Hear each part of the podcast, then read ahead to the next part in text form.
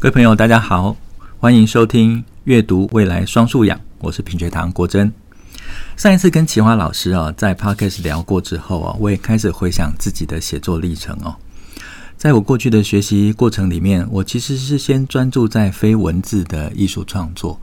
我想，可能有些老师知道，我原先学的是视觉艺术哦，尤其是西洋绘画这个领域，再加上西洋美术史。那之后呢，在近几年，因为工作上面的关系哦，很多老师啊、希望我能够去分享我在阅读或者是阅读学习中的思考跟啊、探讨的一些问题，所以我就逐步的整理自己的想法跟经验哦，写了三本书。第一本呢是阅读素养，第二本是探究式阅读，那第三本呢，也就是刚刚出版没多久的解读者哦。那当然也很荣幸哦，受到各位老师跟读者的厚爱哦，啊、探究式阅读在二零二零年哦，在金石堂被选为十大影响力好书。那探究式阅读也成为很多学校老师在阅读教育上面一个参考的内容哦。但嗯，我其实，在写作上面是一个很后期才开始啊、从事的一种创作形式。那更早之前，我刚才讲到说，透过绘画哦。那是怎么从创作进入到写作这样子的过程？那或许这跟现在的作文教育，甚至是我们在语文的教育上面，甚至整个教育系统上面哦，都有一些很啊、本质上面的关联性哦。那我想我今天就来聊聊啊、关于艺术创作进入到写作，进入到现在我们所谈到的教育这中间的关联性哦。那。很多朋友问过我一个问题，就是我第一次领略到艺术创作的心法是什么时候，在什么样的情境脉络底下有了这样子的一个呃觉察？那其实坦白讲哦，讲到艺术创作，这是个大问题哦，可能今天短短二三十分钟讲不完哦。但我想，我今天还是把焦点放在啊、呃、我的学习经验上面，或许可以从这里面看到我们教育的啊、呃、一些。值得再深思的问题哦。那我想，台湾的呃美术教育哦，在我自己的学习过程里面，大致上就是先从形式上面开始琢磨。就是我觉得，哎，这个画作很棒，这个画家的作品我很喜欢，所以我就模拟这个画家的表现手法，然后在这个过程里面呢，去精熟我的技术。所以，我们是从形式上面的喜欢。进入到因为模仿的过程，然后逐步让技术也培养出来。那有了这个技术之后呢，因为喜欢那样子的画风，所以我不管看到任何的景物哦，都是用同样的表现方式，所以就变成一种固定的呃画风，固定的呈现手法。那这里面有一个好处，就是说我很容易的就把所有的事情，我所看到、我所喜欢的景物，用一种固定的手法去表现它。那久了之后，你可以说它成为一种风格。但在这里面呢，其实有一个东西是我们忽略掉的，因为这个风格是如何诞生的？坦白讲，这个风格是因为我模拟了别人的手法，我喜欢他表现景物的这种啊、呈现方式哦。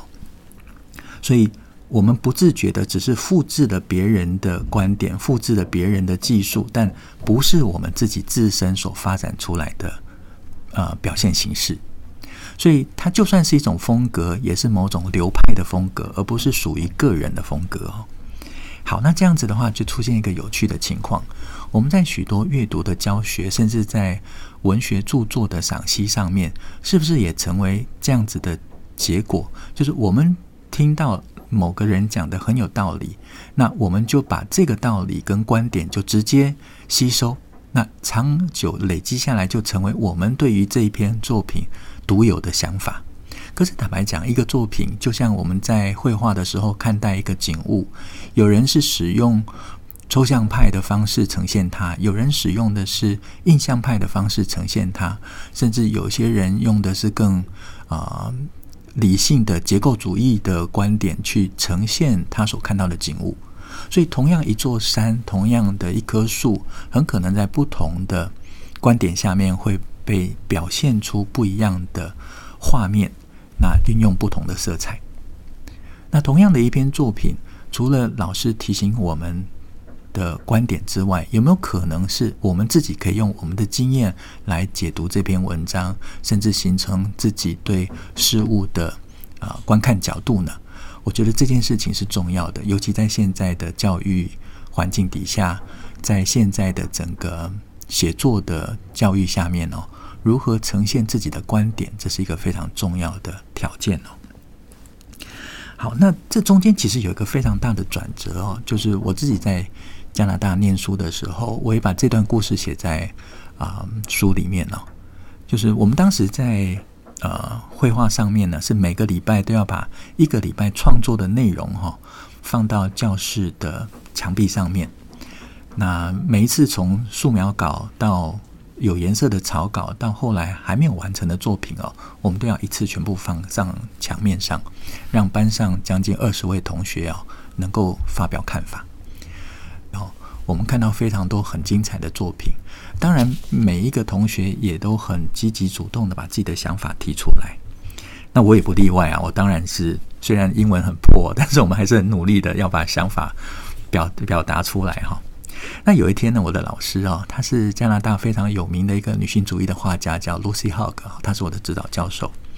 听完了我那一次对同学作品的啊、呃、分享跟评价，那就。特别停下来就说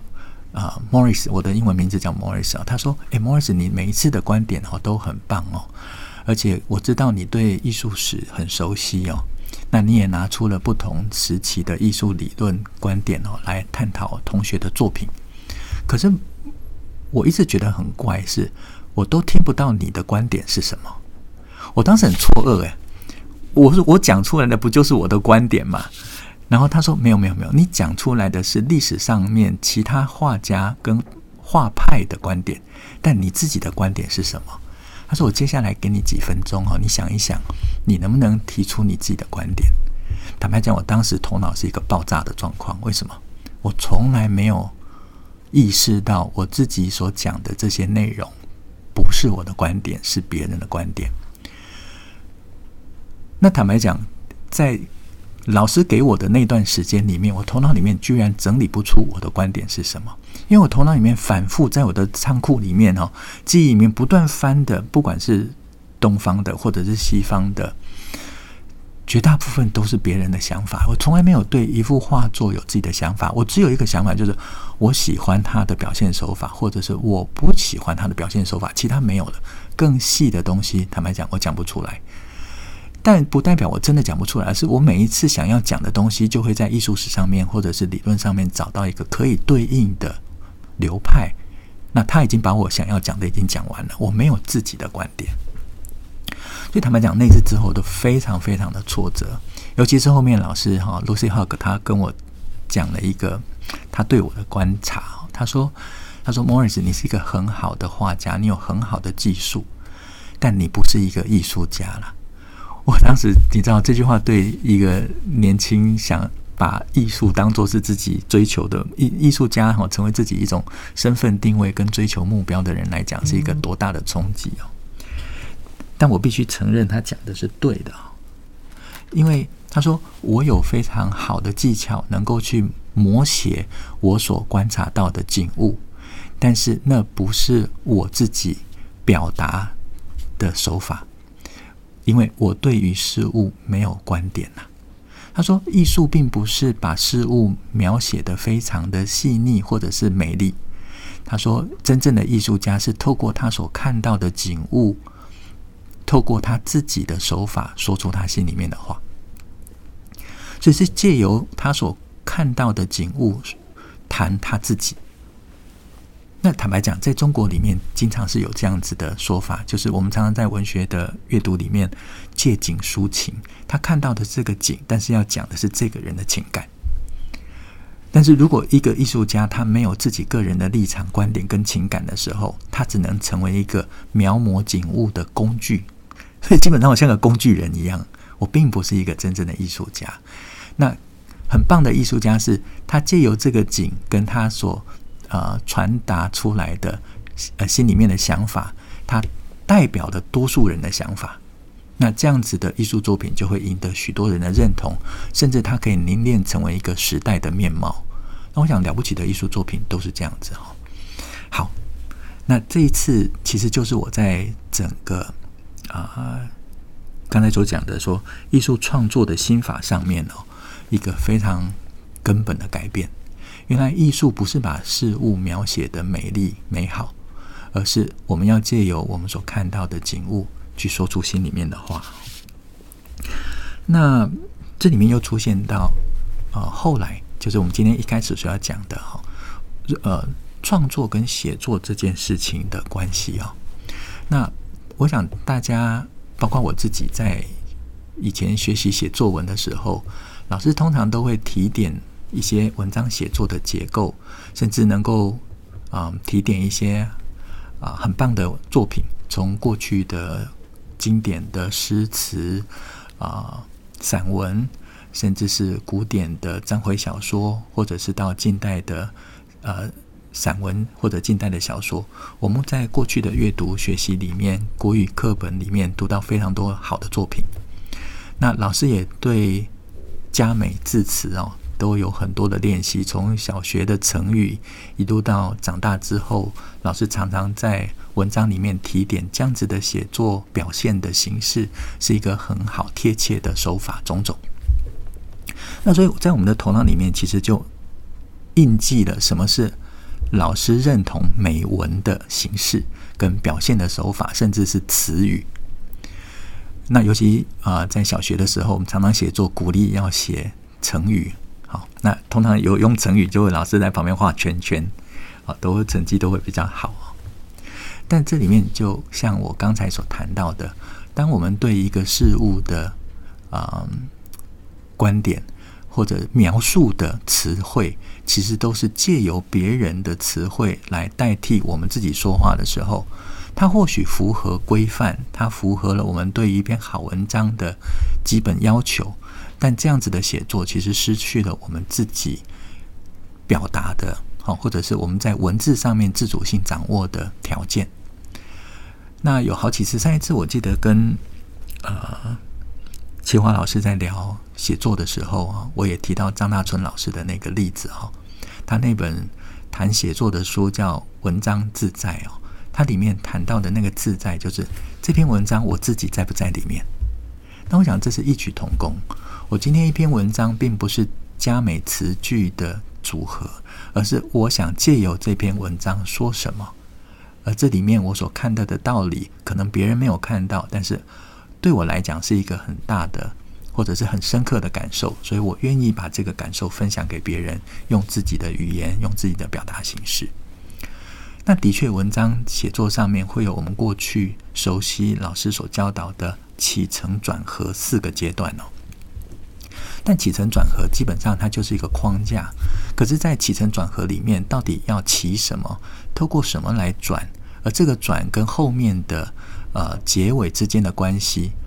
那不是单纯四个起承转合的规范就能够讲清楚的，而有更多深刻的呃巧妙的呃这种写作上面的安排哈、哦，在里面。那无论如何，毕竟它都是一个形式上面的或者写作手法上面的一些规范哦。但真正最深刻的东西是借由这些规范，我到底要讲什么？一个创作者，一个作者到底要讲什么？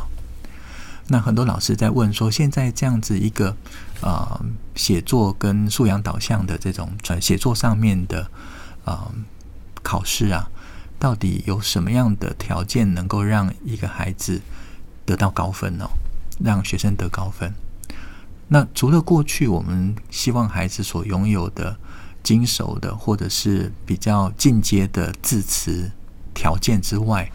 现在要能够得到高分，有一个很关键的点，也就是你对这件事情有没有自己独有的观点，然后能够借由自身的经验来告诉别人。那英文的词叫做 authentic，哈，就上一次跟清华老师也有讲到，就那种独有性的。好，自己个人经验的，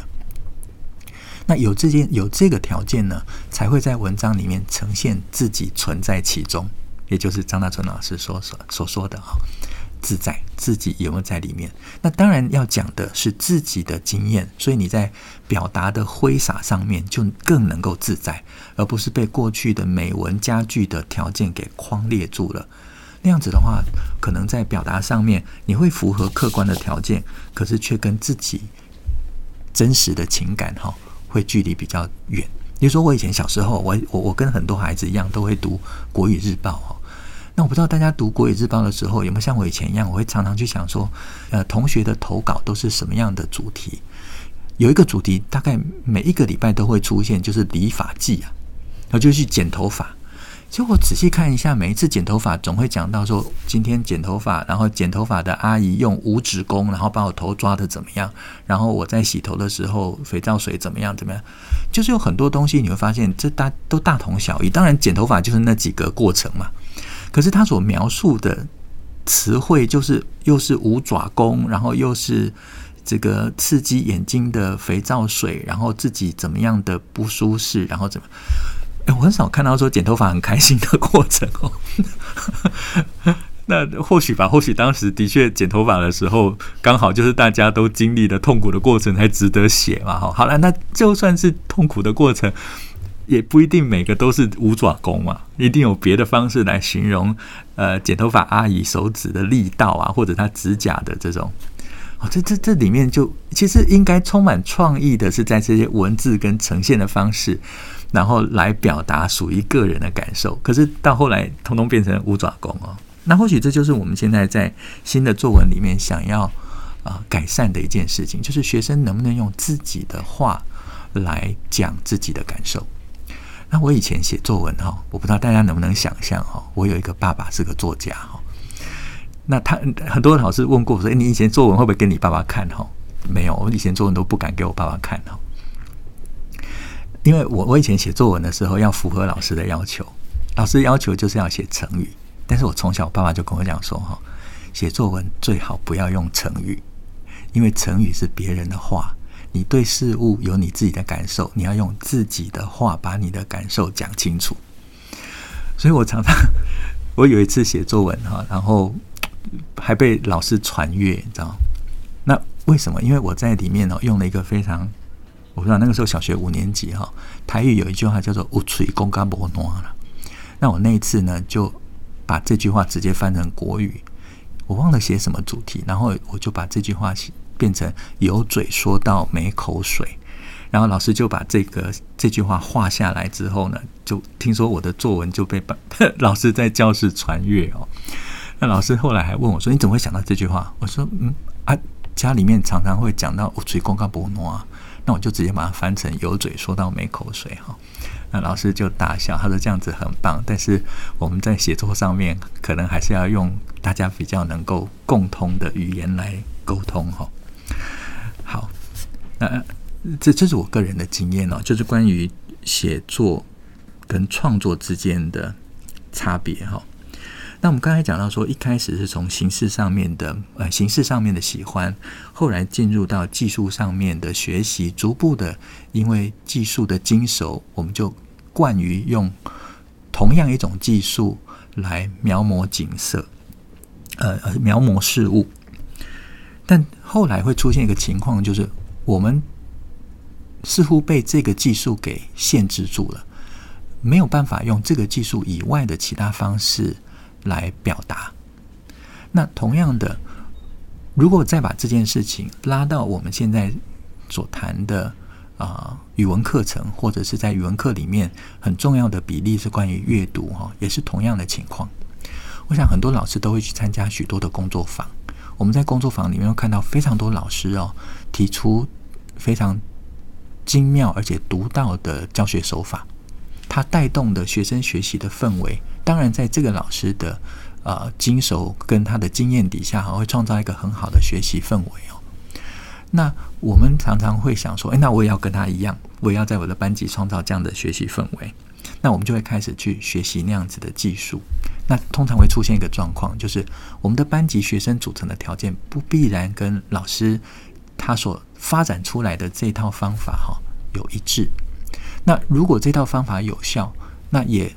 提醒我们，不是单纯把这个方法移植到我的班上就可以，而是这套方法要跟班上同学的条件再做磨合，然后再找到能够嫁接的呃基础哦。那这个方法就能够在这个班级上面啊、呃、被活用。但我觉得有另外一个是这么多年来我们在杂志的编辑也好，文章的撰写也好，或者是呃题目的设计，甚至在学校里面。呃，上课让老师能够进行观摩，我想大家很少看到我们特别强调某一种教学的方法哈。那不是代表说这些教学方法无效，而是这些教学方法都有效，但是到底哪一个方法对我们的学生特别有效，这件事情不知道。所以我们在所有的工作坊里面都提醒跟啊、呃、给予老师的是关于阅读。这个能力跟他的行为背后是哪一些具体的步骤？所以这些步骤不一定是教学方法的步骤，而是我们认知的步骤。所以各种不同的教学方法都可以在我们认知的步骤，在阅读本质为基础的框架下面，能够长出适合各个年段、不同区域环境、不同家庭背景孩子的学习呃教学形式。那这样子才会让。老师重新拿回教学上面的主导权，老师才能够借由教学上面的再设计哈，让孩子能够透过您的引导下面进行有效的学习啦。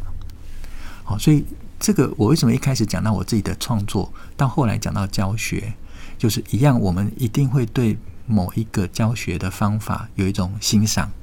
那同样的，我们也想这个方法能够落实在我们的班上。但如果它落实成功，很棒，这个方法我们就持续下去。可是我们在落实的过程里面，往往会有老师会遇到挫折。那遇到挫折就会想说啊，这个挫折是因为这个方法不够好。但比较少去想到的是，我们到底有没有借由这样的方法，把自己对于孩子的理解转化成为我们。设计出来有效的学习过程，有效的教学方法。那就像我以前在绘画上面，我谈的很多内容都是不同的绘画时期的艺术家或者是艺术理论，我都掌握了很棒的方法。但是当它变成要对应班上同学或者我自己创作的时候，老师的问题其实就直指核心。你想借由这些方法说什么话？你想借由这样的教学工具带孩子到什么地方去？那往往都不是一个照本宣科就能够得出的结果，往往都要我们自己的感受、经验，甚至我们对孩子的观察，例如我在画画的时候对景物的观察，才能够产生有效的连结，才能够把我所想要的结果，透过我可以使用的工具。转成为绘画上面的表现形式，或者在现在课堂上面老师教学的再设计。所以表面上今天看起来我们谈的是艺术创作，但我想对我来说，我看到教育圈很多老师的改变，跟好很多老师现在在做的教学，基本上那就是一种艺术的再创作。它不是照本宣科的拿过去的方法，而是它。仔细的去关照眼前的孩子，那他熟悉各种不同的教学方法，最后能够融合，创造出一个属于眼前这群孩子独有的学习体验。那这样子的过程，一如我过去在艺术上面的学习的艺术创作，而现在在教育上面呢，更多老师很了不起的在做教学上的再创作。那艺术史是一个不断扩大的领域。因为艺术本身是一个加法，它是不断的新的观点，不断新的绘画技巧，新的工具，结果让艺术的形式呢，如果你回看整个美术史呢，它就是百花齐放，而且它有一个清楚的脉络。那教育也是一样，教育也会因为不同的学生、不同的场景、不同的需求，我们会去开创许多新的教学方法。那同样，它有它发展的脉络，同样的老师的努力也会。创造现在在教育现场上面的百花齐放，那我们期待在这样子的努力底下，台湾的教育能够成为啊一片花团锦簇的美丽的花园。好，好，那今天的时间呢有限哦，那我就想说从啊奇华老师访谈的一些反思，回到我自己在艺术创作上面的历程，然后看见创作这件事情，不论是在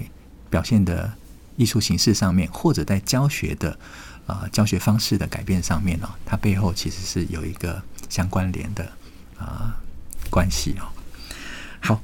那以上呢就是我今天跟大家分享的内容哦。如果听众们喜欢我们的内容，欢迎订阅、给星好评，并且呢分享。我们下一次再聊，拜拜。